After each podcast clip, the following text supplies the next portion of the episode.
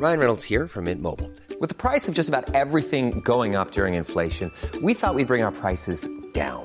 So to help us, we brought in a reverse auctioneer, which is apparently a thing. Mint Mobile unlimited premium wireless. Ready to get 30, 30, bit to get 30, bit to get 20, 20, 20, bit to get 20, 20, bit to get 15, 15, 15, 15 just 15 bucks a month. So, Give it a try at mintmobile.com slash switch. $45 upfront for three months plus taxes and fees. Promo for new customers for limited time. Unlimited more than 40 gigabytes per month. Slows. Full terms at mintmobile.com. Bonjour à toutes et à tous, bienvenue si vous nous rejoignez. Je suis ravie de vous accueillir dans la belle équipe Week-end avec aujourd'hui Georges Fenech, bonjour. Bonjour. Dans CNews, l'ancien ministre Pierre Lelouch. Bonjour Barbara. Bonjour. Et Mathieu Langlois, bonjour. Bonjour Barbara. Ancien médecin-chef euh, du RAID. À la une de notre première demi-heure, l'inquiétude des autorités face à ce qui pourrait devenir une nouvelle ZAD. Une petite commune des Deux-Sèvres est investie ce week-end par plusieurs milliers de manifestants, des militants écologistes qui protestent contre la construction de retenues d'eau pour les agriculteurs. Le rassemblement a été interdit par la préfecture, mais il a bel et bien lieu. Notre équipe sur place dans un instant. Toujours beaucoup d'émotions à Toriac, village du Lot, dont était originaire Justine, la jeune femme de 20 ans dont le corps a été retrouvé près du domicile de l'une de ses connaissances. L'une de nos équipes est également sur place, nous la retrouverons dans quelques minutes. Le principal suspect, un homme de 21 ans qui a avoué le meurtre et lui en détention provisoire. Et puis un homme de 25 ans s'est tué dans un accident de scooter hier à Beauvais alors qu'il tentait d'échapper à un contrôle de police. Il a percuté deux véhicules. L'individu effectuait une peine de 12 mois d'emprisonnement, notamment pour des délits routiers, peine aménagée en semi-liberté. On en vient donc à cette contestation qui porte sur un vaste projet de réserve d'eau pour l'agriculture. Entre 4 000 et 5 000 manifestants sont attendus tout le week-end sur la commune de Sainte-Soline dans les Deux-Sèvres. À l'origine de cette mobilisation, le collectif Bassine Non Merci, soutenu par une cinquantaine d'associations environnementales, d'organisations syndicales et de groupes anticapitalistes. On va retrouver sur place notre reporter Mathieu Devez. Bonjour Mathieu, on sait que les autorités hein, craignent euh, des débordements, des violences, qu'un important dispositif de sécurité est déployé. Qu'en est-il à l'heure actuelle? Bonjour Barbara, bonjour à tous. Effectivement, la manifestation a débuté ce matin aux alentours de 10h à Sainte-Soline, c'est dans les Deux-Sèvres. Une manifestation, je le rappelle, interdite par la préfecture. Le rassemblement ce matin s'est déroulé dans le calme, des stands, de la musique, quelques discours de responsables politiques. Et puis, depuis quelques minutes, ça y est, l'effervescence monte. La raison, je vais vous expliquer. Les collectifs ont lancé un jeu, une opération qu'ils appellent 1, 2, 3 bassines. Le concept, trois cortèges vont dorénavant se diriger vers le lieu du chantier de la bassine. C'est à 2 km d'ici. Avec Sacha on se trouve sur le campement. Vous voyez d'ailleurs sur les images un cortège en bleu. Ils veulent se rendre sur le chantier de la bassine. Je les cite. Le meilleur est devant nous. Réussir à atteindre la bassine, à enlever toutes les grilles qui protègent le chantier, à reboucher le début du trou, empêcher la reprise des travaux. Les forces de l'ordre sont sur le qui-vive. La préfète avec qui nous avons eu l'occasion de nous entretenir est très inquiète. Elle a mobilisé 1500 gendarmes mobiles, des hélicoptères. On a également pu apercevoir un canon à eau et ils craignent désormais des violences, des saccages sur ce chantier. Vous voyez donc les manifestants qui sont en train euh, de s'y rendre et euh, voilà l'inquiétude monte alors que les forces de l'ordre vont vraisemblablement euh, devoir interrompre la marche de ces manifestants, ces trois cortèges qui se dirigent donc vers le chantier de la bassine. Merci beaucoup Mathieu Devez. Merci également Sacha Robin qui nous permet de voir ces images. Évidemment, on fait un point avec vous dans une 20-25 minutes à peu près pour surveiller cette situation. Pierre Lelouch, on voit que ça a pris des airs de jeu, là, un, deux, trois euh, bassines, sauf que derrière, les militants écologistes luttent quand même pour une vraie cause, hein, selon eux. Est-ce qu'il y a la crainte, selon vous, d'une nouvelle euh, ZAD, d'un nouvel euh, Notre-Dame des Landes? Je ne sais pas. Euh, évidemment, je n'approuve pas ce genre de manifestations qui peuvent dé, dé, déraper dans la violence et qui euh, posent problème au regard de la loi et des interdictions à la préfecture et autres.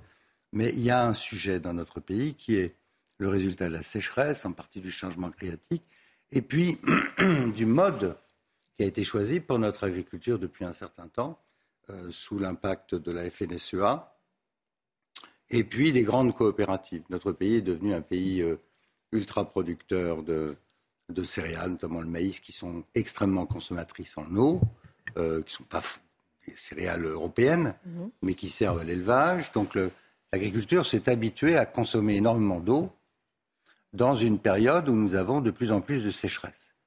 Euh, les mêmes agriculteurs, d'ailleurs, euh, sont connus pour drainer les champs, enlever l'eau, enlever les haies, et de plus en plus, on a des territoires avec ce qu'on appelle, ce qu'ils appellent des grandes cultures, mhm. ultra consommatrices en eau. Et donc, vous avez un appauvrissement de la réserve en eau dans les nappes phréatiques. Et la, la solution des mêmes, c'est-à-dire des coopératives et de la FNSEA, c'est de fabriquer des, des, bassines, des sortes de piscines artificielles où garderait l'eau pour quand on aurait besoin l'été. Le problème, c'est que cette eau, elle devrait être dans les nappes phréatiques et pas dans les bassines. Mhm. Donc c'est une fausse bonne idée. C'est complètement contre-productif par rapport à l'agriculture française. ça fait des années que je me bats pour une agriculture qui soit de qualité et pas une agriculture intensive, parce qu'on a zéro chance face aux Brésiliens, aux Ukrainiens demain. Il faut une agriculture qui nous tire vers le haut et pas vers ce genre de grande culture. Mais le modèle de l'agriculture française, suivi par beaucoup de gouvernements, c'est celui-là, à coup de subvention Bruxelles, et ça donne des bassines qui sont, je le répète, une très mauvaise idée. Est-ce que c'est la bonne façon de les combattre ce que font les écolos Probablement ça, pas. Une autre question Mais il y a un vrai sujet. il y a un vrai sujet dans le pays manifestants, Une partie de ces manifestants dénoncent un accaparement de l'eau, un monopole, hein, on va dire, de l'eau euh, pour, pour l'industrie, euh, pour des motifs euh, capitalistes et dénoncent l'impact écologique. Je voulais vous faire entendre un agriculteur qui était invité de la matinale ce matin sur cette question. Est-ce que ces bassines sont vraiment néfastes pour l'environnement? Écoutez. La dénonciation qui est faite par certains aujourd'hui, c'est qu'on impacte le milieu.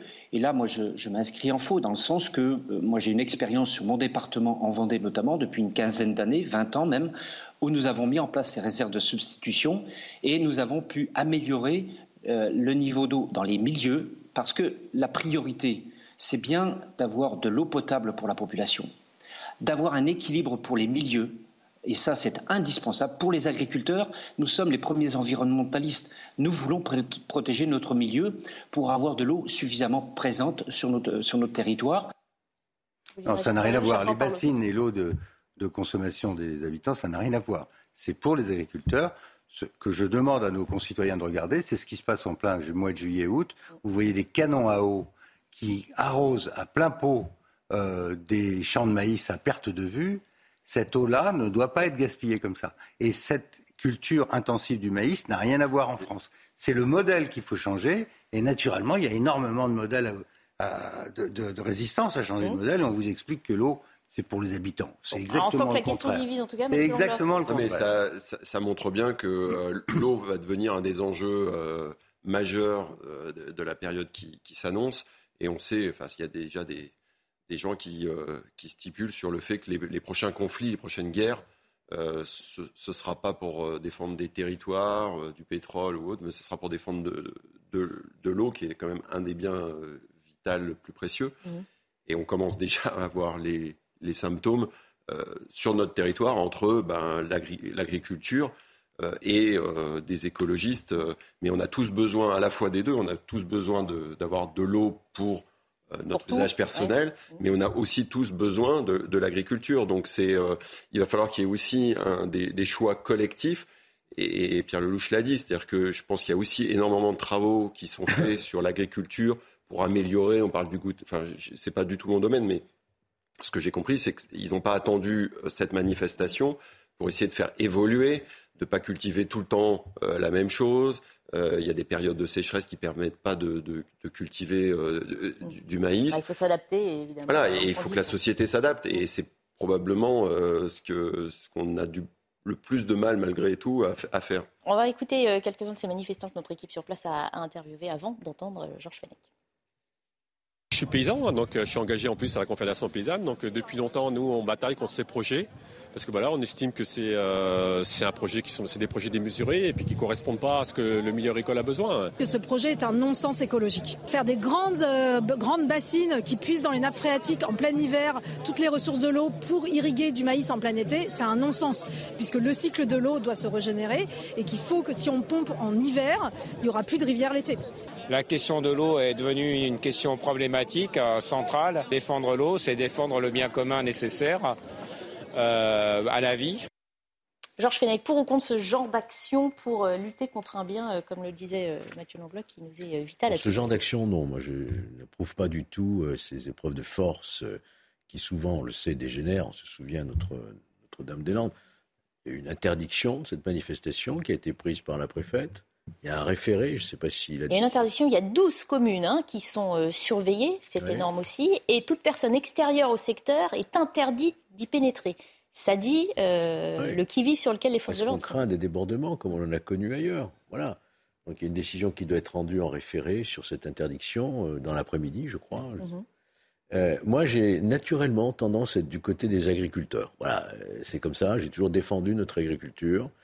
Euh, je les connais bien, les agriculteurs, pour avoir été un élu aussi des agriculteurs dans ma circonscription. Je sais quelles sont leurs euh, difficultés.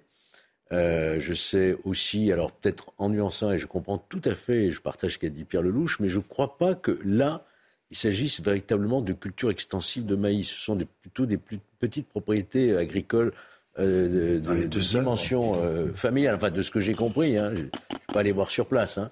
Mais bon, le problème, il existe en approvisionnement d'eau, mais le problème des, agriculteurs, il est réel aussi. Alors en tout cas, le mouvement, juste avant de vous entendre, le mouvement euh, concerne, en tout cas, fait venir hein, sur place euh, des personnalités politiques, des parlementaires, pas simplement des militants écologistes. Je voulais vous faire entendre Yannick Jadot, qui euh, nous a confié les raisons de sa venue tout à l'heure comme depuis des années, euh, pour combattre des projets totalement aberrants. Ce sont des projets d'avant le dérèglement climatique, ce sont des projets d'avant la sécheresse. Et puis surtout, c'est euh, nous ce qu'on se bat pour euh, une autre agriculture, pour une agriculture paysanne, pour une agriculture qui ne se fait pas sans la nature, contre la nature. Il y a la sécheresse partout, il y a les canicules partout, et vous avez des projets qui, euh, qui, veulent concentrer sur des bassines, des centaines de piscines olympiques, euh, sur des hectares, au détriment de, des citoyens qui ne pourront plus boire, au détriment de la nature, et puis au détriment de la majorité des paysans. Un mot. Moi, je ne suis pas écologiste, je ne suis pas un fan de Jadot, et je soutiens les agriculteurs. Ce que je combats, c'est l'agro-industrie. Ce sont les très grosses coopératives du style Terena qui s'appuie sur des très gros syndicats agricoles comme la FNSEA pour reproduire un modèle agricole qui est totalement contre-productif pour notre pays et qui est absurde sur le plan de l'évolution climatique et de la préservation de l'eau. Alors, il y a des problèmes pour les éleveurs, il y a des solutions. Il y avait des paysans dans cette manifestation euh, qui viennent de la Confédération paysanne. Ils sont paysans, ils ont d'autres méthodes euh, de gagner leur vie qui ne sont pas ceux de l'agro-industrie. Mm. Le problème, c'est l'agro-industrie, la suppression des haies, mm. le drainage des champs, l'épuisement des réserves d'eau. Vous pourriez rejoindre le mouvement quelque part. Vous avez des arguments à faire valoir. à cela. La question, c'est aussi est-ce qu'on a le droit de manifester mais, aujourd'hui alors que c'est interdit Mais aussi, sur le plan mondial, je crois qu'on est quand même assez exemplaire. Vous avez cité l'Ukraine, il y a d'autres pays où euh, mais même beaucoup plus proches de, nous, qui n'ont pas euh, les exigences que, l'agriculture française, y compris euh, avec les excès que vous avez cités. on est quand même, il faut quand même voir le, positif. Je pense qu'on on a quand même en France une agriculture responsable. J'entends ce que vous dites et je le, et je le partage, mais voilà, faut. Non, non, avec le problème, beaucoup de normes, hein, beaucoup de normes. Notre, euh, Oui, mais euh, il y a d'autres pays qui respectent absolument aucune norme. Absolument. Et c'est ça qui tue notre agriculture. Absolument. Le drame, et c'est ce qui conforte l'industrie agro-française et la FNSEA et cette logique du faut continuer qu'avant, comme avant, c'est qu'en Europe, malheureusement, il y a tout et n'importe quoi. Si vous regardez ce qui se passe en Espagne, avec euh, l'accumulation des pesticides, des zones entières couvertes de plastique, c'est épouvantable. Les produits espagnols sont archi bourrés de produits chimiques. Nous, on essaye, on, commence, mais je vous signale par exemple que toutes les procédures anti-glyphosate en France ont été annulées par le président, par l'actuel gouvernement, alors que c'était prévu dans la loi. À chaque fois, on repousse, on repousse. Donc on a, malheureusement, moi, ce que je souhaiterais, j'ai été ministre du Commerce extérieur et j'ai vu ce que c'était que notre balance agricole, elle n'est pas bonne. En dehors du vin, elle n'est pas bonne. Donc il faut qu'on arrive à tirer l'agriculture vers le haut par la qualité c'est tout l'inverse de ce que de, la logique actuelle hmm. euh, qui est aussi exemplarisée dans ces, dans ces fameuses bassines qui servent à rien et qui pompe l'eau des nappes phréatiques. On y reviendra, on y reviendra dans quelques minutes, Pierre Lelouch, parce qu'on ira refaire un tour, hein, euh, voir notre équipe Mathieu Devez sur place euh, après 14h30. On passe à l'affaire euh, Justine, quatre jours après la disparition de la jeune femme à Brive. Le principal suspect est en détention provisoire. Il a été mis en examen pour le meurtre de cette femme de 20 ans qu'il a avoué à la fin de sa garde à vue. On va retrouver Solène Boulan en compagnie d'Olivier Gangloff sur la commune de Toriac. Solène, Bonjour à vous. Vous êtes dans le village dont était originaire euh, la jeune femme et qui est toujours évidemment euh, sous le choc, ce village. Euh, oui, bonjour. Aujourd'hui, l'émotion est encore très très vive. Vous le disiez, quand nous sommes arrivés euh, ici à Toriac, hier, seuls deux bouquets avaient été euh, déposés à côté euh, de la photo de Justine sur la table que vous voyez derrière moi. Mais aujourd'hui, les fleurs et les bouquets s'entassent. Des dizaines de personnes sont venues se recueillir au pied de la mairie, là où Justine habitait avec son petit garçon. Des anonymes, des amis, des connaissances viennent inscrire des mots dans le recueil de condoléances installé par la famille. Et parmi les personnes que nous avons croisées, cette femme venue euh, rendre hommage à Justine. Je vous propose de l'écouter. Justine, elle est à l'école avec mes deux enfants. On est aussi des parents. On comprend la peine des, ben, des papas, des mamans, de son petit garçon. Comme beaucoup de monde, on est dévasté. On se dit, euh, encore une fois, une personne qui part euh, pour rien. Rien, qui va laisser tellement de tristesse à, tous ceux qui vont rester là, en fait. Elle va manquer à beaucoup de monde, à ses parents, ses amis, sa meilleure amie qui est venue ce matin, à son fils. Peu plus loin, à Brive-la-Gaillarde cet après-midi, mais elle a été euh, annulée à la demande de la famille qui attend pour l'instant de pouvoir euh, recevoir le corps de Justine pour pouvoir se recueillir.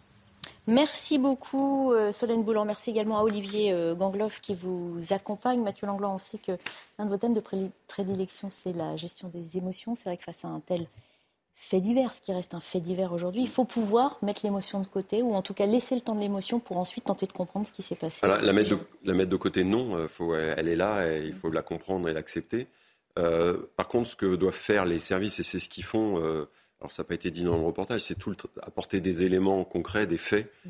euh, et c'est en particulier maintenant le rôle des enquêteurs et la, police technique et scientifique qui travaillent pour justement essayer d'apporter le plus rapidement beaucoup de réponses factuelles euh, qui vont permettre à toutes ces familles euh, et à tout, l'entourage qui vit, vit, une émotion qu'on peut évidemment parfaitement comprendre, d'arriver justement à, passer à pas à autre chose, mais à, mieux euh, euh, sortir euh, et avancer dans cette et, se reconstruire malgré toute l'horreur de, ce qui se passe. Mhm.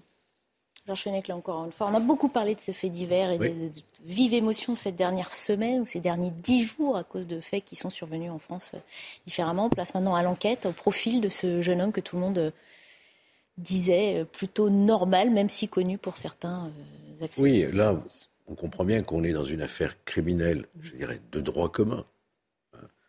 Euh, ça n'a rien à voir avec euh, l'assassinat de la petite Lola, qui posait d'autres problématiques.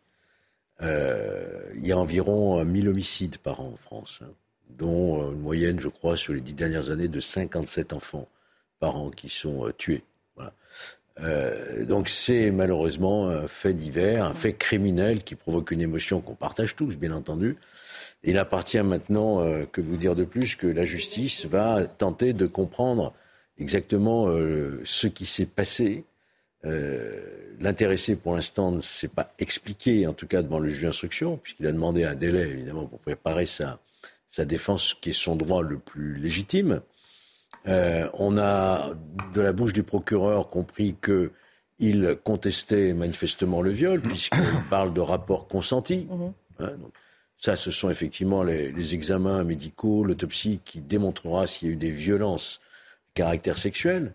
Et puis, euh, quelles sont les circonstances réelles euh, de la mort? On parle d'un coup de poing qui a entraîné la mort. Il semblerait que le corps euh, soit porteur de plusieurs traces de coups, dont un objet contendant. Donc, vous voyez, tout cela, est-ce qu'elle aurait été amenée à absorber à son insu, euh, une, une, boisson. Euh, elle s'est plainte auprès de ses amis, on l'a entendu dans les témoignages les... d'un goût bizarre de la boisson qu'elle a consommée. Ce sont les expertises toxicologiques qui le diront. Donc c'est une affaire criminelle qui pose beaucoup de questions et c'est à la justice d'y répondre. Et, et, ce qu'il faut dire, c'est que ça prend du temps. Mm. C'est-à-dire qu'il faut accepter, alors il y a l'acceptation des émotions, mais il y a aussi euh, l'acceptation du, temps long. De la justice. Non, même pas. On n'en est même pas à la justice, on en est au temps de l'enquête. Mm. Les analyses scientifiques, euh, pour être sûr et pour que ce soit vraiment fiable, parce que là, le pire, et on le sait très bien dans, tout un tas d'autres enquêtes, euh, de partir trop vite sur des hypothèses peut être catastrophique. Mm. Et donc ce temps-là, il est, c'est un temps qui est long, mais qui est absolument nécessaire. Et il faut l'accepter sans. Pas qu'il soit trop long non plus. Évidemment. Voilà. Pierre Lelouch. Ah, moi, j'ai rien à dire ah bah. là-dessus, sauf que j'ai une pensée pour ce petit enfant qui a perdu sa mère mm. et qui va payer ça toute sa vie. Voilà. Le reste, je respecte là.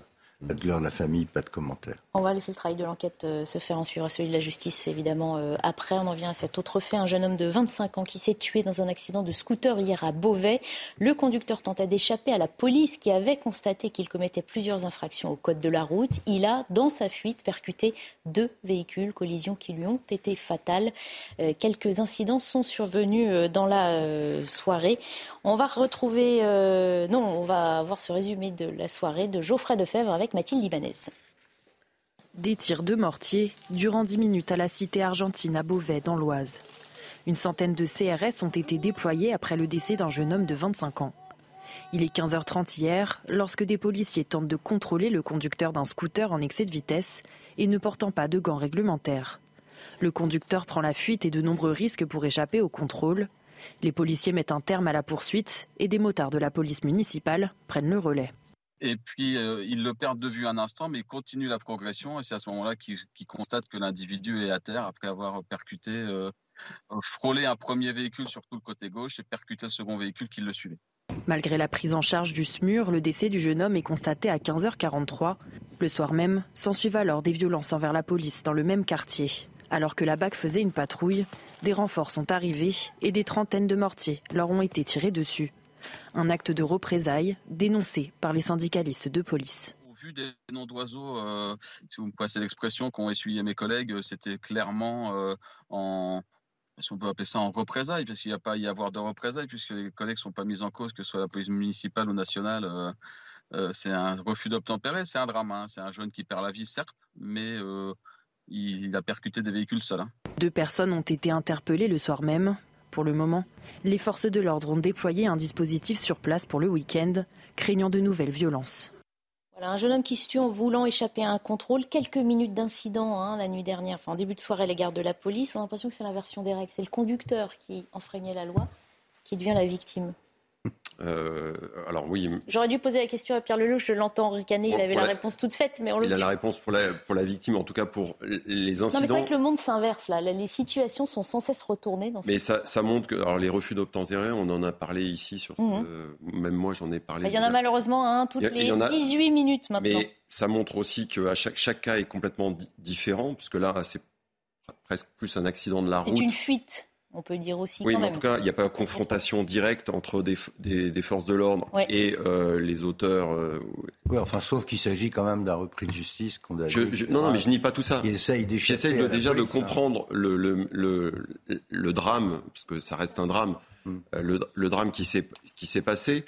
Et quelles sont les analyses qu'on peut, qu'on peut en faire Évidemment, on voit bien que c'est à chaque fois très compliqué, parce que quand il y a usage d'armes, c'est mhm. reproché. Quand et quelles sont les techniques. Là, il n'y a pas, il y a fuite et course-poursuite. Mais, là, on est plus dans le cadre d'un enfin, accident, de la route.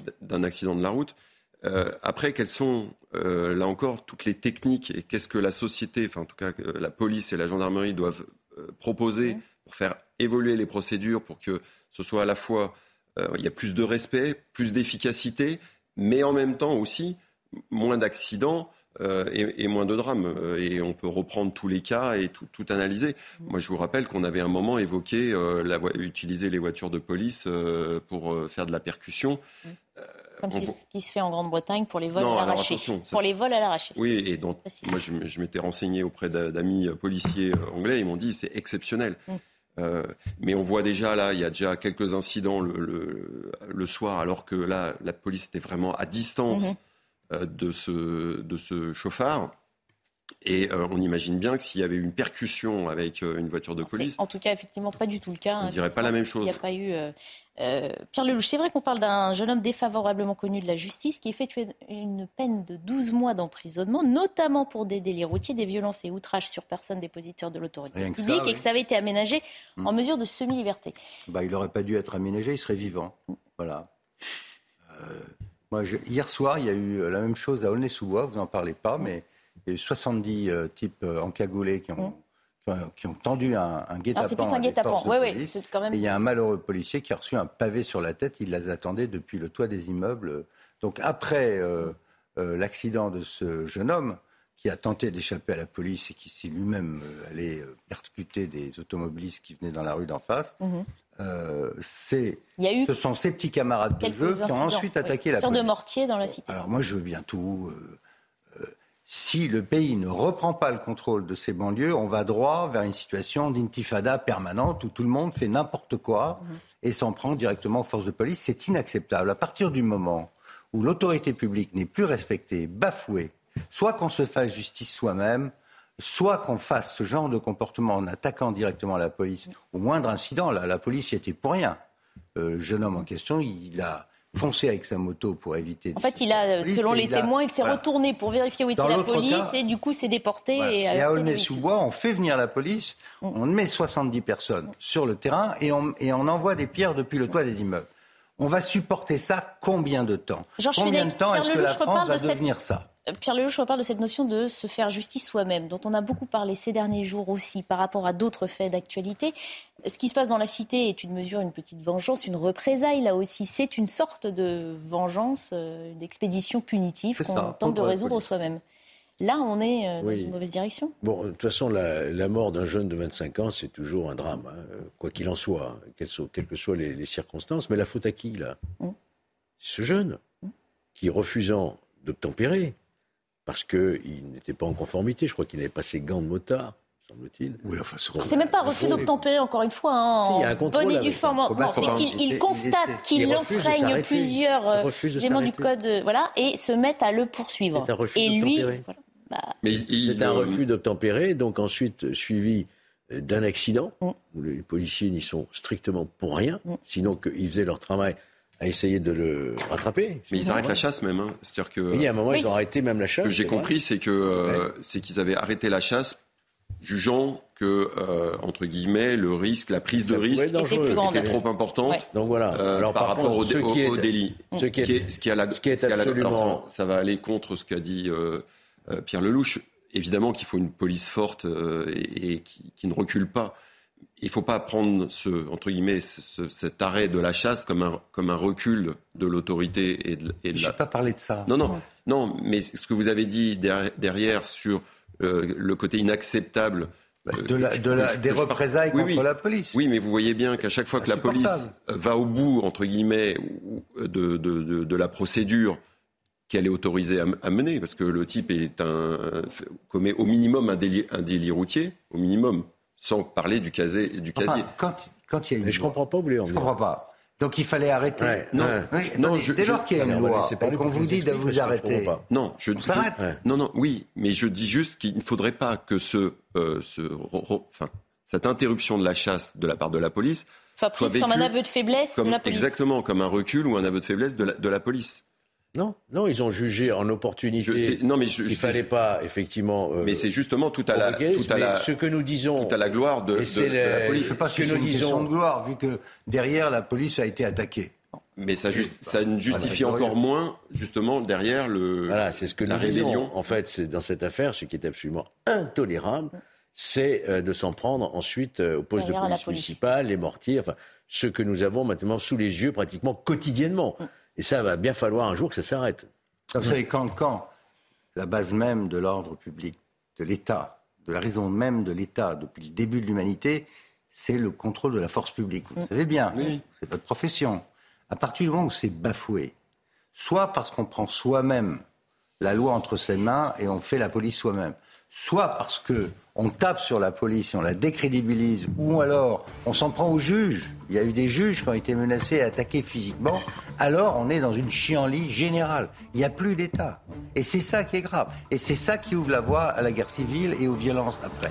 Donc il est urgent de reprendre le contrôle de cette situation. L'État, en tout cas, messieurs, on s'arrête quelques minutes parce que l'État est mobilisé dans les Deux-Sèvres aujourd'hui et on y reviendra dans quelques minutes après euh, la pub. Vous savez que on attend 4 à 5 000 personnes pendant ce week-end. Manifestation de militants écologistes et anticapitalistes. On retrouvera sur place notre journaliste Mathieu Devez. Apparemment, les tensions ont commencé derrière vous, Mathieu. Faites attention à vous. On vient vous voir dans quelques instants. Bienvenue si vous nous rejoignez à quelques minutes après 14h30 à la une de ce samedi. L'inquiétude des autorités face à ce qui pourrait devenir une nouvelle ZAD, une zone à défendre. Vous le savez, une petite commune des Deux-Sèvres est investie ce week-end par plusieurs milliers de manifestants. Les militants écologistes qui protestent contre la construction de retenues d'eau pour les agriculteurs. Le rassemblement a commencé ce matin. Quelques tensions euh, ont commencé sur place dans un champ. Vous le voyez sur ces images. On va retrouver sur place Mathieu de dans un instant. Des militants écologistes qui multiplient leurs actions coup de poing ces dernières semaines après les attaques de tableaux célèbres. C'est le blocage de l'Assis hier soir et l'interruption d'une représentation à l'Opéra Bastille qui ont été choisis pour dénoncer le manque d'action en matière climatique du gouvernement. Des actions qui ont surtout provoqué la colère de ceux qui en ont fait les frais, vous le verrez. 690 euros par jour et par clandestin, voilà ce que coûte l'hébergement en centre de rétention administrative. Le chiffre émane d'un rapport de la contrôleuse générale des lieux de privation des libertés. Un budget conséquent imputé, rappelons-le, aux contribuables français. Mais direction donc les Deux-Sèvres, retrouver euh, Mathieu Devez en compagnie de Sacha Robin. Rebonjour Mathieu, vous suivez donc euh, cette mobilisation, hein, euh, l'appel du collectif Bassine Non Merci pour protester contre ces retenues d'eau. vous nous disiez tout à l'heure que la tension montait d'un cran, on le voit sur les images, avec l'utilisation de gaz lacrymogène apparemment. Effectivement, Barbara, après le calme ce matin, la tempête cet après-midi, beaucoup de tensions ici. C'était surtout il y a quelques minutes des affrontements entre les forces de l'ordre et les manifestants. Les manifestants ont lancé ce qu'ils appellent l'opération 1, 2, 3 bassines. L'objectif est créer trois cortèges bien distincts pour disperser au maximum les forces de l'ordre et arriver donc à ce projet de méga bassine qu'ils contestent. D'un côté, les forces de l'ordre avec leurs bombes lacrymogènes pour contenir dans ce champ euh, où on se trouve avec Sacha Robin actuellement, contenir les manifestants et de l'autre, des tirs de mortier d'artifice. C'est l'origine voilà, de, ces tensions, de ces affrontements. Maintenant, euh, il semblerait que euh, les manifestants essayent de s'éparpiller au maximum pour euh, essayer d'accéder à cette méga bassine. On en a vu partir un peu dans tous les sens, à droite, à gauche. La stratégie de ces trois cortèges bien distincts ne porte pas ses fruits. Certains ont rebroussé chemin jusqu'au campement et donc c'est maintenant une stratégie quasi individuelle pour arriver à cette méga bassine et y commettre, c'est ce que redoute en tout cas la préfète, des saccages, des violences, des dégradations sur cette bassine qui se trouve à 2 km d'ici. Mathieu, vous qui les avez vus, hein, ces manifestants, on le voit, hein, par moments euh, repoussés par les forces de l'ordre, qui vient manifester? Quel est le profil des gens qui sont mobilisés aujourd'hui? Alors des profils assez hétéroclites. Hein. Ce matin, il y avait beaucoup de retraités, des militants écologistes, des altermondialistes, des anticapitalistes. Et puis, on a observé dès ce matin des jeunes, quelques dizaines de jeunes. Maintenant, ils sont au sein des cortèges, des jeunes masqués, cagoulés, vêtus de noir, non reconnaissables. Et ce qui s'apparente à ce qu'on voilà, qu'on pourrait penser des, des black blocs, donc des profils ultra violents, des profils qui ont été repérés sur les réseaux sociaux. C'est ce que nous confiait tout à l'heure la préfète. Et c'est ces profils violents parmi les 4000, 5000 manifestants manifestants euh, qui sont redoutés bien sûr par les forces de l'ordre. Merci beaucoup euh, Mathieu Devez, merci également à Sacha Robin. On vous retrouve euh, dans une vingtaine de minutes pour faire un nouveau point. On parle de 1700 gendarmes sur place aujourd'hui, 1600 mobilisés demain. Mathieu Langlois, vous nous disiez tout à l'heure, attention à ne pas forcément les appeler zadistes, mais il n'empêche quand on voit ces images, c'est vrai, ça fait penser, ça rappelle Notre-Dame-des-Landes et ça, ça nous fait les appeler déjà comme ça. Pourquoi ne devrait-on pas appeler ces gens? Bah, c'est eux qui s'appellent euh, des zadistes, mais il faut surtout, à mon avis, l'enjeu des pouvoirs publics, c'est surtout d'éviter l'enlisement. Mm. Euh, parce que quand, si on reparle de Notre-Dame-des-Landes, ça va durer. Euh, on, on, parle là en années. Et donc là, tout l'enjeu est d'aller très vite. Donc peut-être organiser un 2-3 soleils inversés avec les, forces, avec les forces de l'ordre qui ramènent tout le monde rapidement à la maison. C'est ça, c'est facile à le dire sur un plateau de, télé. Mm. Euh, c'est évidemment extrêmement difficile, surtout comme euh, on voit les images, c'est sur un territoire euh, hyper étendue, parce qu'on ne voit pas derrière de l'autre côté, mais s'il faut aller à la courette derrière ces manifestants. Ah, vous ça- voyez sur ces images en direct, ils investissent effectivement les champs bah, d'agriculteurs ils, vont, se- ils vont se disperser au maxi- ils vont se disperser au maximum, et après, ça va être com- compliqué parce qu'ils vont, euh, Mm. ils vont prendre ça comme leur territoire. Mm. C'est là où ça va devenir vraiment compliqué. Georges Fenech, manifester, pardon, mais Pierre Lelouch peut sans doute euh, avoir une idée là-dessus, manifester alors que c'est interdit, euh, que risque-t-on à euh, défier comme ça une interdiction préfectorale qui a été décidée euh, Oh, bah, Il y, a- il y a des peines qui sont prévues, hein, je ne sais pas exactement, mais il y a des peines d'emprisonnement, des peines d'amende qui sont, qui sont prévues par la loi. La on est hors la loi dès lors qu'on. on est hors la loi. D'ailleurs, le- la préfète l'a rappelé. hein, les- elle a rappelé même les peines encourues pour ceux qui, qui enfreindraient effectivement cette interdiction. Euh, la, la crainte qu'on peut avoir ici, c'est que ça dégénère. Ça dégénère. Souvenez-vous, euh, Rémi Fraisse, vous en souvenez, il y a quelques années, en 2014, c'était, je crois, la mort du, du jeune Rémi Fraisse. On ne sait pas, il y a des, des ultra-violents qui peuvent euh, C'est ce que nous décrivait Mathieu Devez, hein, effectivement. euh, Mm. intervenir. Donc, moi, je, je pense que les, les pouvoirs publics ont eu raison de mobiliser autant de forces de l'ordre.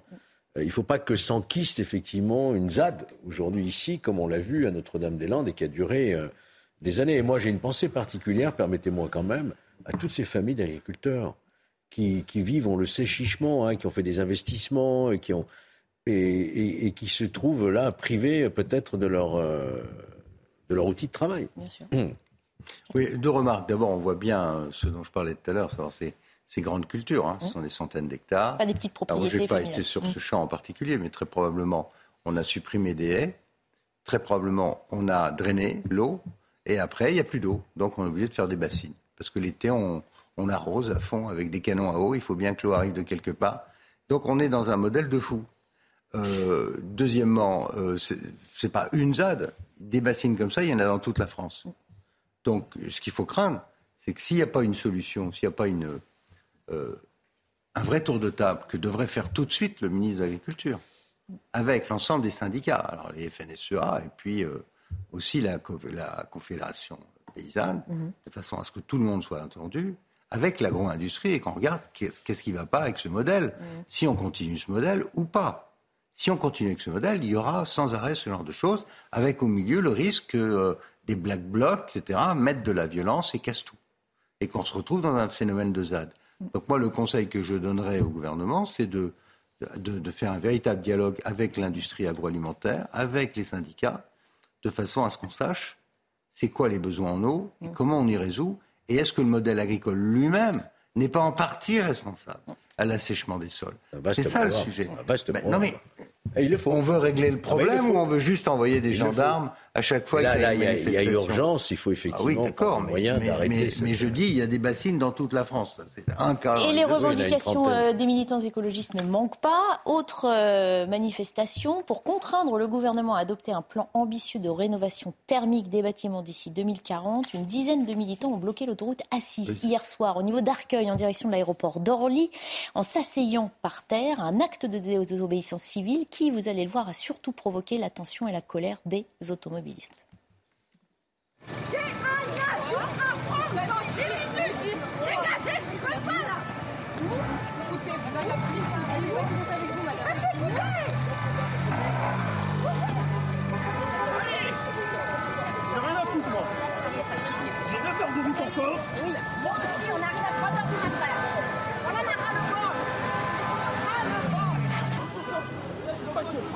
Assieds-toi. Assieds-toi. pas de, euh, frère, frère, pas de violence. Pousse ici, tu vas voir. Voilà, ce qu'on voit là surtout, donc, c'est le ras-le-bol des automobilistes qui, d'eux-mêmes, euh, tentent de dégager les gens qui les gênent. Ça monte les Français les uns contre les autres. Là, est-ce que c'est pas complètement contre-productif aussi, comme genre de coup de- d'affaires coup de poing, d'action coup de poing? Alors, on n'a pas parlé des, des tableaux qui étaient. euh, Ça, c'était la semaine dernière. Mais j'en ai, j'ai une autre action à vous montrer bon. juste après, si vous voulez. Parce que pareil, c'est-à-dire qu'on peut comprendre euh, l'idéologie euh, écologiste. Non, non. Non. Moi, je la comprends pas. Non, mais on. Je l'admets pas, en tout cas. D'accord. Ouais. Moi, mais euh, en revanche, là, clairement, en termes de stratégie de communication, euh, ce qu'ils font sur l'autoroute ou ce qu'ils ont fait. euh, sur- alors, il y a l'opéra et puis il y a aussi. Alors, vous voulez, alors, si vous voulez, je vous montre la séquence de l'Opéra Bastille, comme ça, non, on mais là, par tour, contre, clairement, la même euh, chose. même si on est euh, un sympathisant écologiste, Mm. je, je- ce qui n'est pas, ce qui est pas mon cas, hein, mais j'essaie de, de comprendre ce qui, les, ce qui les amène à faire ça. Là, j'arrive pas, absolument pas à, à voir la logique. Euh, ça amène de la violence. Euh, la violence entraîne une autre forme de violence et on le voit dans les images, c'est-à-dire qu'un jour ça va évidemment très mal se, se, se, se passer. Mmh. Parce qu'entre celui qui est projeté contre les barrières d'autoroute, si vous avez déjà touché euh, des barrières d'autoroute, c'est hyper abrasif, ça peut, ça peut vite euh, faire très mal. Il y a un scooter qui passe, on le voit Mmh. pas, ou une moto qui passe entre les fils. Enfin, ça ne peut que mal se passer. Alors, vous n'êtes pas le seul à ne pas euh, comprendre hein, ces- ce genre d'action. Regardez donc une autre action du même collectif. C'était dans la soirée, un militant du mouvement qui a interrompu la flûte enchantée en pleine représentation à l'Opéra Bastille et qui là aussi, ça attire les foudres évidemment des spectateurs.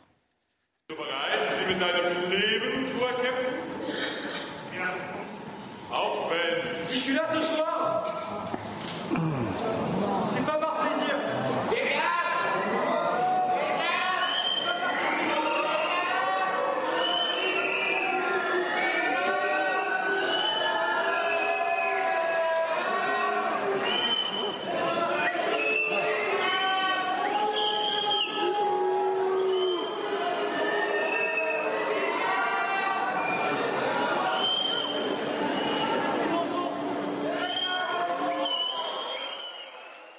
Donc on, on imagine dans cette salle des gens qui ont une fibre euh, de militants écologistes. Bon, on n'entend pas de bravo, on, on les félicite pas pour leur action. faut- On n'entend que euh, voilà, C'est laisse le spectacle, mais la- euh, mets l'art, ton action ailleurs. L'art est un bien euh, de l'humanité précieux. Il y a des gens qui viennent du monde entier Mm. pour venir à l'Opéra Bastille euh, et qui assistent à ça. Enfin, je veux dire, on donne une image qui est catastrophique. Ça va exploser, disait Mathieu Langlois. C'est ce que vous redoutez aussi, Pierre Lelouch, Georges Fenech. Ça risque que de, c'est- de- de continuer de monter les, certains Français Je pense que là, on a affaire à des gens qui, qui se font plaisir à eux-mêmes, qui parlent aux écolos. Mm. C'est les écolos parlent aux écolos et on monte en cadence avec les réseaux sociaux pour montrer qu'on existe et qu'on on est dans la provocation. Et, et- et je suis pas du tout sûr qu'ils ils aient même un objectif. J'ai pas compris l'objectif. euh, Est-ce que vous voulez dire Bastille. qu'ils ne touchent pas, pas compris l'objectif. leur objectif en faisant ça Je sais même pas ce qu'ils veulent. On ne sait pas.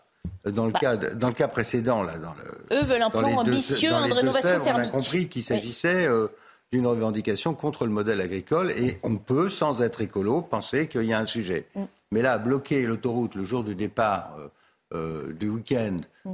pour quelque chose qu'on qu'on ignore, enfin moi je ne sais même pas pourquoi ils ont bloqué l'autoroute, ni fait une manifestation. Oui, pour la rénovation thermique, En un fait, plan en en- fait, ils n'ont- ils ont- c'est la même ils chose. n'ont pas lu la loi du 24 août Mmh. 2021 qui impose maintenant, effectivement, pour tous les bâtiments, les logements, contre les passoires thermiques. les passoires thermiques. Ça n'a rien à voir. Mais c'est ça. d'accord. En tout cas, c'est pour euh, dénoncer cela qu'ils voilà, se sont mobilisés. C'est déjà le cas, et je peux vous dire, et tout le monde le sait. Mais l'opéra n'est pas une- dans les dans les dans les communes, tout le monde a déjà intégré euh, cette loi, et dans les années à venir, ceux qui n'ont pas mis à jour effectivement en termes énergétiques leur logement, ils pourront plus le louer, ils pourront plus le vendre, ils pourront Mhm. plus l'occuper. Donc c'est déjà le cas. Quoi. Je vois pas en quoi ces manifestations euh, vont faire évoluer plus vite des dispositions qui vont vraiment bouleverser On peut préciser le aussi que logement sur les fameux tableaux euh, attaqués, euh, Pierre Lelouch, ils ont aussi dit nous n'en voulons pas à Van Gogh Moi, ou à Cézanne me- ou à n'importe qui. C'est effectivement juste pour attirer l'attention. euh, Qu'est-ce que- Qu'est-ce que dit, euh, qu'est-ce que dit le parti écologiste qui est représenté à l'Assemblée nationale euh, sur ce genre de débordement? Rien. Qu'est-ce qui est dit par la NUPES? On ne sait pas. Parce que, en fait, le problème, c'est qu'ils confondent le, le- qu'il y ait une éducation à faire sur, les, sur euh, le changement climatique, on, on le partage tous. Le problème, c'est que là, ils confondent le buzz médiatique et, et, euh, la pédagogie. Et, et là, plus personne peut, peut, peut les suivre. Les, les- J'ai lu un peu sur les, les tableaux. Alors d'abord, ils disent qu'ils ont choisi des tableaux dont ils savaient qu'ils étaient protégés. euh, Et donc, euh, ils n'en voulaient pas à l'art. s'excuse voilà, de ne pas s'en prendre à l'art Ouais, enfin, c'est un raccourci, il faut être sûr de son coup. Mm. Euh, mais après, ils expliquaient que, enfin, leur justification, c'est de dire que l'art est un bien précieux euh, et que si on ne fait rien, il disparaîtra comme la vie disparaîtra et voilà. Bon. Euh, je- Non, mais il faut Mais distinguer entre, c'est pas ce que ça, je pense, entre hein. la provocation et la pédagogie. Mm. Là, il n'y a Bah, pas. D'où de- ma question de départ. Est-ce que ce n'est pas contre-productif? Est-ce Voilà. qu'ils ne devraient pas agir autrement, Bien pas de façon à mieux sensibiliser à leur cause qui peut être C'est sûr défendue? que les gens qui étaient coincés sur l'autoroute ou ceux qui regardent ces images ne comprennent pas. C'est la route Même qui- moi, je ne comprends pas. Les automobilistes qui avaient réussi à faire le plein, qui avaient la route euh, libre puisqu'il n'y avait pas de bouchon, puisque les vacances ont commencé et qui étaient C'est qui par, euh, des militants. Bah, C'est la vois route en Orly. On entendait une femme qui dit Poussez-vous, j'ai un avion dans 10 Bah minutes. Je ne vois pas en quoi l'opéra a à voir avec euh, les rénovations thermiques. Et donc on est dans la provoque. Enfin, c'est des gens qui se parlent à eux-mêmes. quoi. Oui, et puis ce que, ce que euh, Barbara avait dit, c'est surtout ça, ça construit encore plus de violence dans notre société et, et ça nous monte les uns contre les autres. Alors il y a les agriculteurs contre les écologistes et puis en plus, vous l'avez dit, euh, il y a tous les agriculteurs euh, ne sont pas d'accord. On a eu le cas pour les médecins. Enfin, je, je prends, prêche pour ma, ma paroisse, ça va être exactement pareil. Là, ça va être euh, les- Une énième raison de. non mais on est en train de, quoi. on Voilà. est en train de Mais tous se malheureusement, diviser, alors qu'au moi, au je- contraire, l'enjeu est quand même Ma- suffisamment important pour au contraire essayer de voir ma- comment on peut faire malheureusement, euh, le- leurs opérations, leur but euh, est réussi, hein, puisqu'on en parle. Oui, oui. Le Mm. On en parle aussi ça. pour les dénoncer. Ça ne veut pas dire Oui, qu'on leur fait que de la publicité. qu'on en parle. Alors on change de sujet. C'est la question qu'on doit se poser. Est-ce qu'on doit leur donner une tribune, finalement, un écho euh, avec les réseaux sociaux, les chaînes d'infos, etc. C'est ce qu'ils cherchent en réalité. Voilà. Et, de ce point de vue-là, ils ont réussi un coup planétaire, si je puis dire, quand on s'attaque à des œuvres d'art majeures. Évidemment, ça intéresse tout le monde. Allez, un dernier mot. Alors, on change de sujet euh, sur euh, le coût de l'héberge- de l'hébergement pardon, en centre de rétention, administ- de rétention administrative. Si beaucoup se sont posé la question, surtout suite à l'actualité récente, eh bien, la réponse est enfin disponible. 690 euros par jour et par clandestin. Le chiffre émane donc d'un rapport de la contrôleuse générale des lieux de privation des libertés. Il constitue un budget conséquent, imputé donc aux contribuables français. On voit ça en détail avec Marine Sabourin. 690 euros par jour, c'est le montant dépensé pour un étranger en situation irrégulière dans un centre de rétention administratif. Ce chiffre a été donné pour la première fois cette semaine. Le coût de la rétention administrative, je vous invite à vous rapporter euh, au, un rapport de la Cour des comptes, celui qui m'a fait sursauter, 690 euros jour. Je- Je ne comprends pas comment ça peut coûter si cher.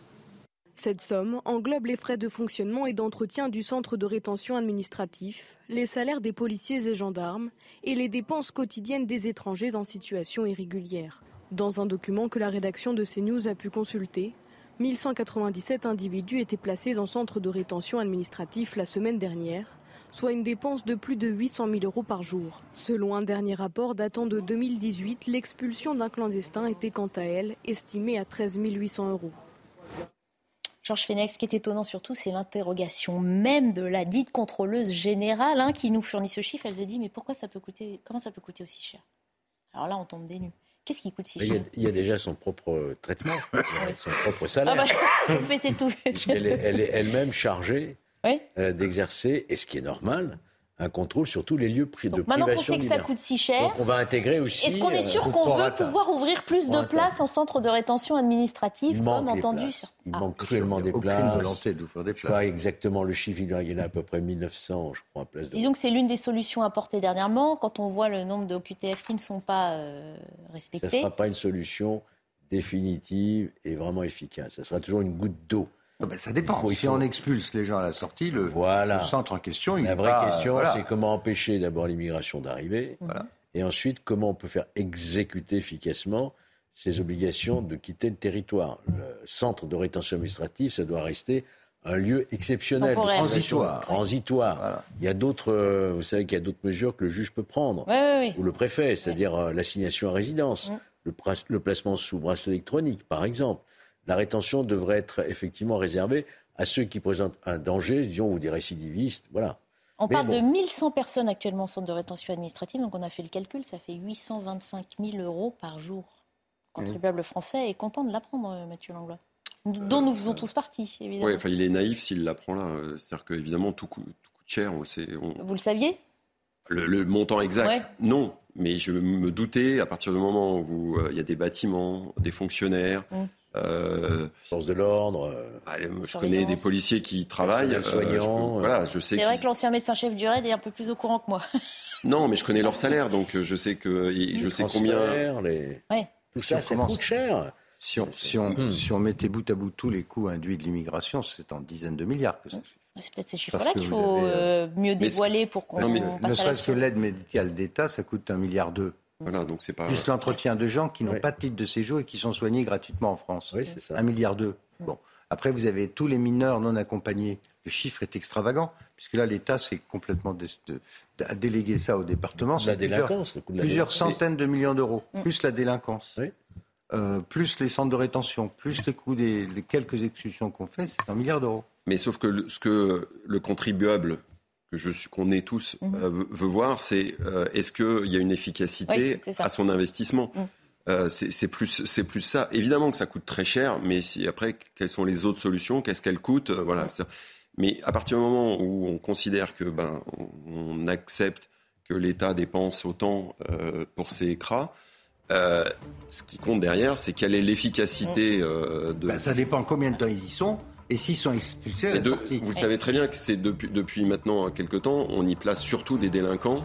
euh, et ça est en train, de- il y a une mutation, enfin il y a une transformation de l'utilisation de ces CRA euh, au profit plus. Centre de rétention administrative, pour ceux qui n'auraient pas Oui, compris. pardon. CRA. Rien que, rien que le contentieux administratif, Ouais. vous savez, tribunal administratif, conseil d'État, c'est à peu près 40% De l'ensemble. des étrangers. Ouais, il faudrait comptabiliser tout ça aussi. On y revient pour faire les calculs. On se quitte quelques instants. On reviendra sur euh, le reste de l'actualité euh, de ce samedi, cette manifestation évidemment dans les Deux-Sèvres, mais aussi euh, la France qui est en voie de paupérisation avec de nouvelles catégories sociales qui frappent aux portes des associations solidaires. À tout de suite. Il est 15h, bienvenue si vous nous rejoignez dans la belle équipe week-end. Nous sommes toujours en compagnie de Mathieu Langlois, de Pierre Lelouch et de Georges Fenech. Et à la une ce samedi, quelques tensions hein, qui émaillent ce rassemblement euh, dans les Deux-Sèvres. Vous le savez, un rassemblement de 4 à 5 000 manifestants, militants écologistes qui protestent contre la construction de retenues d'eau pour les agriculteurs. Le mouvement était interdit par la préfecture, mais il se déroule bel et bien. Beaucoup d'effectifs de police mobilisés, gendarmes et euh, policiers. La France en voie de paupérisation avec une inflation à 6%. Le porte-monnaie des ménages ne cesse de s'alléger. Les associations solidaires voient arriver à leur porte de nouvelles catégories de Français qui n'arrivent plus à s'en sortir. Reportage dans quelques minutes. Et puis attention, la nuit prochaine, nous passerons à l'heure d'hiver. À 3h, il sera 2h du matin. Une heure de sommeil en plus, certes, mais la légitimité de la mesure est de plus en plus décriée. Les appels à la sobriété sont à la mode, oui, mais la technologie l'aide ayant investi nos foyers, les gains réels seraient de plus en plus faibles sur euh, les économies que l'on peut tous faire. On en parle à la fin de cette émission. On revient donc d'abord sur ce mouvement de contestation hein, dans les euh, Deux-Sèvres. Vous le savez, des militants protestent contre les rétentions d'eau organisées euh, dans les champs pour euh, soutenir l'agriculture. Ils dénoncent ce qu'ils appellent une monopolisation de l'eau. Vous le voyez, des militants qui ont investi les champs et qui tentent d'échapper hein, aux 1600 effectifs de gendarmes mobilisés ce samedi. De nombreuses personnalités politiques. On a entendu tout à l'heure Yannick Jadot, mais Sandrine Rousseau est là aussi. Je vous propose de l'écouter. Ce qui se joue ici, c'est euh, une première étape d'une forme de guerre de l'eau et, et cette guerre de l'eau euh, commence à voir le jour un peu partout en France. L'agriculture n'a jamais eu besoin de bassines. Par contre, on a toujours eu besoin du cycle de l'eau et de préserver ce cycle de l'eau. Et aujourd'hui, il est perturbé par de l'agriculture intensive, par la disparition des haies, des zones humides, par l'usage de pesticides. Donc c'est tout ça qu'il faut modifier pour, euh, laisser la planète filtrer l'eau dont nous avons absolument besoin pour boire. Voilà, c'était Sandrine euh, Rousseau. On a déjà longuement parlé de ce sujet, donc on va en profiter pour gagner du expert temps. de l'agriculture. Bon, voilà, au moins une réaction. Pierre Lelouch. Toujours là pour commenter les déclarations de Sandrine Rousseau. En tout cas, sachez que nos équipes restent mobilisées et qu'évidemment, les émissions qui suivent euh, celles-ci reviendront sur euh, la mobilisation. On s'attarde à présent sur cette crise qui touche la France. De nombreux ménages doivent s'organiser pour sur- survivre aux fins de mois de plus en plus euh, difficiles. Pour cela, il n'est même plus question de faire une croix sur des vacances ou des activités de loisirs. Non, il s'agit simplement que toute la famille puisse manger à sa faim. Au supermarché, le prix du caddie explose et conséquence, les associations qui organisent des repas solidaires voient arriver de nouvelles catégories de personnes. Reportage à Lyon d'Olivier Madinier. Sophie dispose d'un peu moins de 1000 euros par mois pour se loger, payer ses factures et sa nourriture. Avec l'explosion du coût des produits alimentaires, il lui est de plus en plus difficile de se nourrir correctement. Dans ce restaurant associatif, elle peut avoir un repas complet pour 2 euros. Il m'est important de payer mes factures parce que malgré tout, voilà. Mais se nourrir aussi, ça devient euh, un challenge. Euh, Par exemple, une fois, j'ai mangé euh, trois betteraves et c'était mon repas avec un dessert, voilà. Très concrètement. Alors qu'ici, c'est l'entrée. On mange, euh, on mange une viande, un légume et un dessert. Avec l'inflation galopante de ces derniers mois, les personnes comme Sophie sont de plus en plus nombreuses dans les escales solidaires gérées par l'association Habitat et Humanisme. Tous les repas sont complets. On a donc euh, beaucoup plus de personnes qu'avant qui fréquentent les escales, des personnes pour qui ça fait vraiment une différence et qui souhaitent euh, s'inscrire sur, nos créneaux de repas. On a aussi un changement de type de public. On, on constate qu'on a de- des nouveaux publics, donc des familles, des jeunes, des personnes qui peut-être auparavant euh, n'osaient pas fréquenter ce, type de lieu et pour qui maintenant ça peut faire une différence d'accéder à un repas complet donc pour 2 euros. L'association envisage d'ouvrir de nouveaux créneaux tant la demande est importante.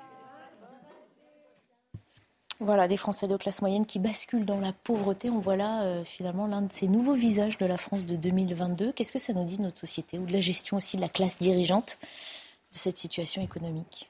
Bah, Il y a plusieurs choses. D'abord, il y a un, un appauvrissement de la France depuis de nombreuses années à cause du phénomène de désindustrialisation. La France a été un des grands perdants de la mondialisation et nous avons perdu énormément d'emplois industriels.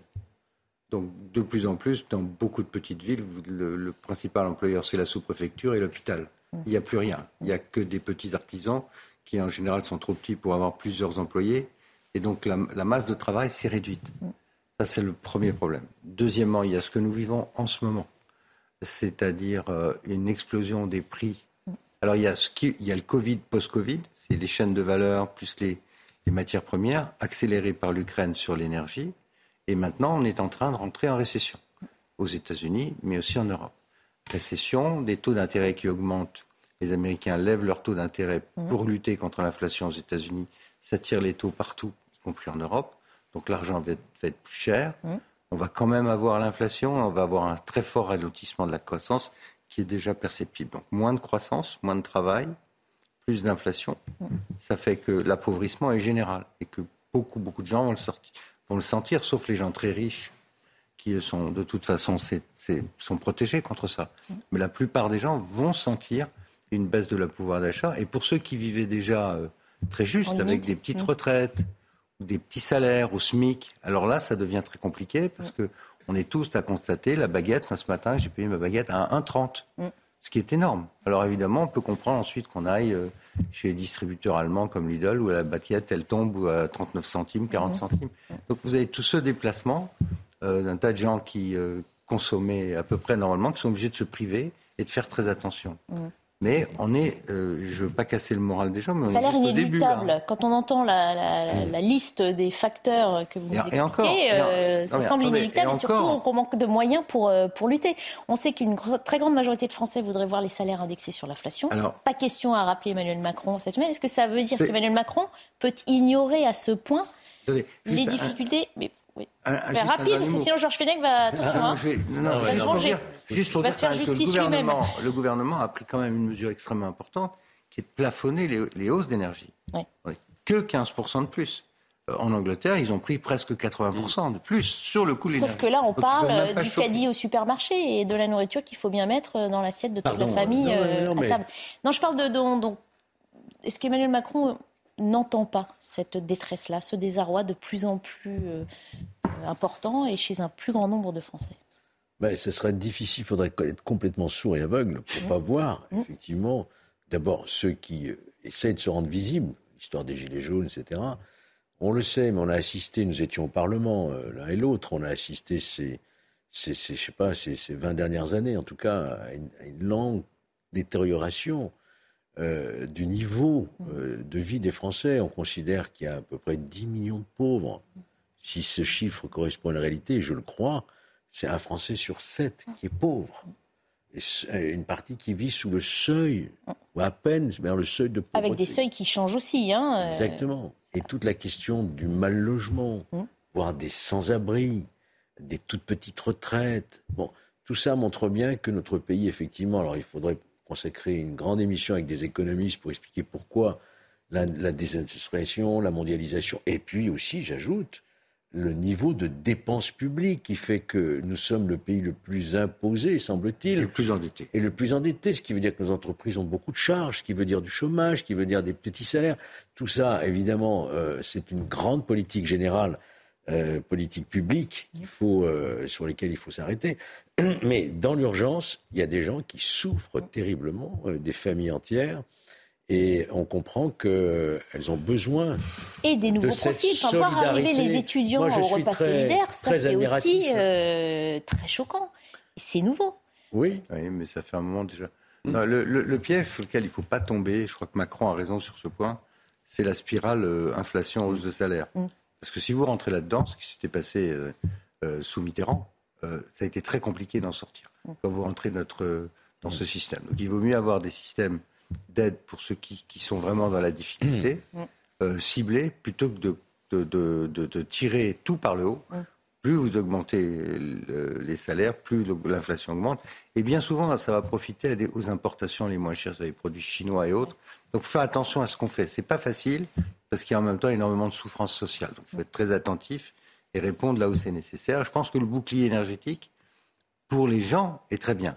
Après, il faut faire attention pour les entreprises, parce que si on n'aide pas les entreprises, elles vont délocaliser et ça va faire des millions de chômeurs en plus. Ça veut dire qu'on revient à quoi qu'il en coûte euh, per- permanent. Obligé, parce que sinon, vous, regardez ce qu'ont fait les Allemands. Ils ont mis 200 milliards sur la table pour sauver leur industrie. Pourquoi? Parce qu'il y a des dizaines de millions de- d'emplois derrière. Si on ne fait pas ça, on va perdre On n'a l'industrie. pas les moyens de faire ça. Bah oui. Et on va perdre, et on va se payer des millions de chômeurs en plus. Donc il est absolument urgent de tout faire pour sauver ce qui nous reste de tissu industriel dans le pays. Mhm. Très important. Le regard de Mathieu Langlois sur cette euh, paupérisation de nouvelles classes de Ben, Français. Alors elle s'aggrave parce qu'elle date pas d'aujourd'hui, mais les images, elles sont évidemment très tristes. Euh, mais en même temps, moi, je suis, assez- je suis- je- quand j'écoute euh, Pierre Lelouch, euh, je pense qu'il faut aussi que tout Français se rende compte à quel point on a de la chance euh, d'être dans un pays comme la France. On dit, euh, est-ce que Emmanuel Macron se pose, se rend compte? Mm.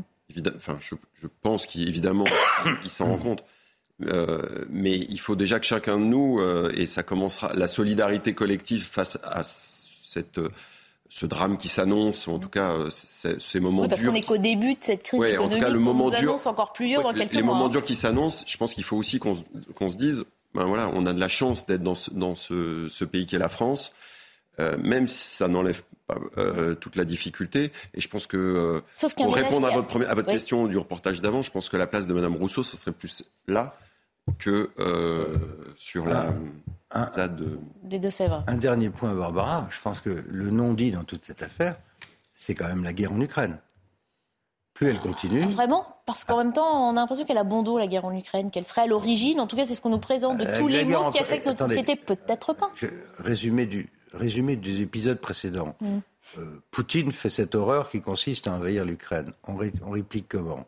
Guerre économique totale. Oui. On bloque toutes les réserves russes, euh, 300 milliards, on arrête tout le commerce. sur le budget Guerre- que ça, Et qu'est-ce que qu'il ça fait affecte. Et qu'est-ce qu'il fait Poutine derrière Bah, Il bloque les livraisons d'énergie, de gaz. Et une fois qu'il n'y a plus de gaz, qu'est-ce qui se passe? Bah, Il se passe que l'économie s'arrête. Et brutalement, le- le- l'euro chute. Le- les Américains, ça ne les touche pas, parce qu'eux, ils ont plein de gaz. Leur croissance, ça fonctionne très bien, merci pour eux, ils vendent des armes, vendent du gaz. Mais en Europe, c'est une galère absolue.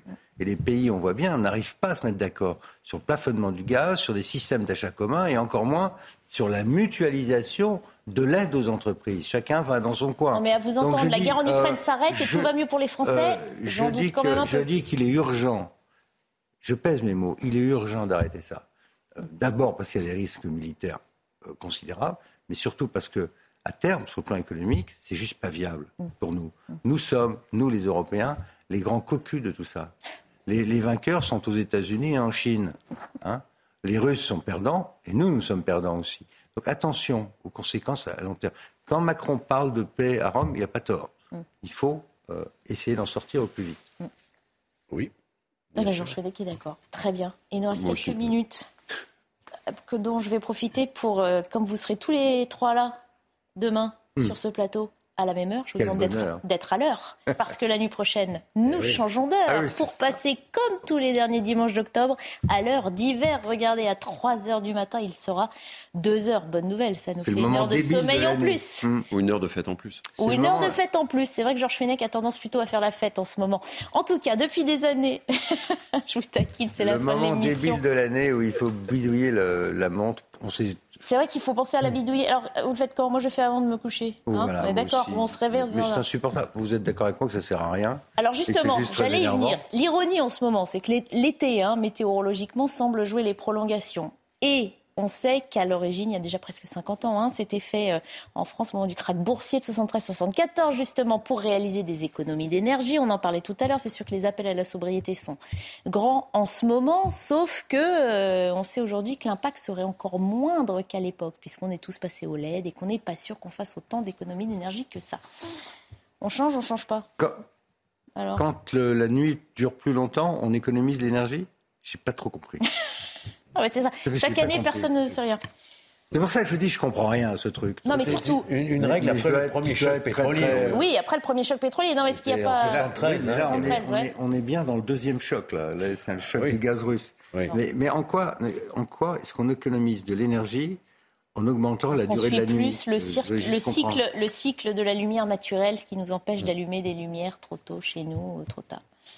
Ah non, vous n'avez toujours pas compris. Non, mais quand, quand- quand la nuit va tomber à 5 heures du soir et que les gens vont se faire renverser dans la rue par des trottinettes euh, et qu'on n'y verra rien, parce qu'en plus, on va demander aux villes de couper l'électricité plus tôt, euh, Oui. l'éclairage public, pour faire des économies. Voilà, c'est tout le débat Qu'est-ce qu'on gagne? En quoi est-ce que c'est cohérent? C'est justement, mais faut je les dois être chiffres. obtus, je comprends pas bien. Selon une étude réalisée par l'Agence de la transition écologique, c'est l'ADEME, l'économie réalisée sur l'éclairage représente 440 gigawatts savez, en l'ADEME 2009, soit l'économie, de la- soit l'équivalent de la consommation d'environ 800 000 ménages. Mais la question aujourd'hui, oui, c'est ce que dit l'ADEME. Oui, l'ADEME, c'est à peu près gouré sur tout, En et tout cas, notamment sur notre programme ces nucléaire depuis économies, 20 ans. Elles se sont restreintes puisqu'on consomme de moins en moins grâce aux installations qu'on est euh, tous censés mettre chez nous comme, euh, comme les LED. Donc c'est pour ça qu'on se demande Oui, si la il y a facture beaucoup à dire sur s'en oui. vraiment. Beaucoup Donc est-ce que vous vous souvenez, alors je sens que vous n'êtes pas très inspiré, qu'on avait pu participer à un référendum européen? Vous vous souvenez? Vous n'avez pas participé? Moi j'y ai participé, c'était Ah en oui? 2018. Sur le changement d'heure ou pas? Sur le changement d'heure. Vous Ça vous rappelle quelque chose, Mathieu Langlois? Le 16 août 2018, tous les Européens pouvaient voter Ah oui, et et dire si oui ou non. Et alors la majorité voulait rester à l'heure d'été. Il se trouve que quelques années après, on n'entend plus du tout parler et qu'on continue à changer d'heure. Ça sert à quoi de faire des référendums alors? Bah oui, alors toute la question, non? Et Et l'Europe vous, vous aviez voté quoi? Bah, Moi j'avais voté pour rester à l'heure d'été. Bien sûr. Comme la majorité. Bah, bien sûr, Ah, bah, c'est je- bon sens. Bon sens. Ah, vous auriez fait pareil? Bien sûr. Bon. Les résultats, on n'entend plus parler. Je m'attendais à avoir une réaction de votre part. Parce que Sur le référendum européen? Oui, l'Europe nous a sondés, et puis derrière, mais, mais- ça, mais ça sur le n'existe résultat pas le du référendum européen. Oui. Ça n'existe pas, c'est pas dans les textes. C'était un gadget, ça devait être une consultation quelconque. Sondage. Donc contre le changement d'heure, Pierre Lelouch. C'est. Pardon Je Ah fais oui, mon oui, référendum oui, oui, personnel. oui. Je vous dis, je comprends pas à quoi ça sert. Georges Fenech, pour ou contre? Ah, moi, je suis entièrement contre. Parce que? Mais parce que ça me perturbe. Et si les économies d'énergie Et je ne vois pas, effectivement, je ne un- comprends pas en quoi aujourd'hui, hein, Oui. avec les, les nouveaux modes, notamment d'éclairage que nous avons, euh, ça peut im- impacter véritablement au cœur, dit l'ADEME, euh, notre consommation d'énergie. Je ne le crois pas. Mathieu Langlois, le dernier prononcer sur le sujet. Alors moi, je, vais, je, vais être, je vais être franc, je, je m'en fiche un peu de l'heure d'hiver ou de l'heure d'été. Euh, ce que j'aime pas, c'est le passage de l'heure d'hiver à l'heure d'été. Ah bah, parce qu'on perd une heure. On perd une heure. Voilà, c'est tout. C'est la seule chose que, euh, que je retiens, moi, de ces changements d'heure.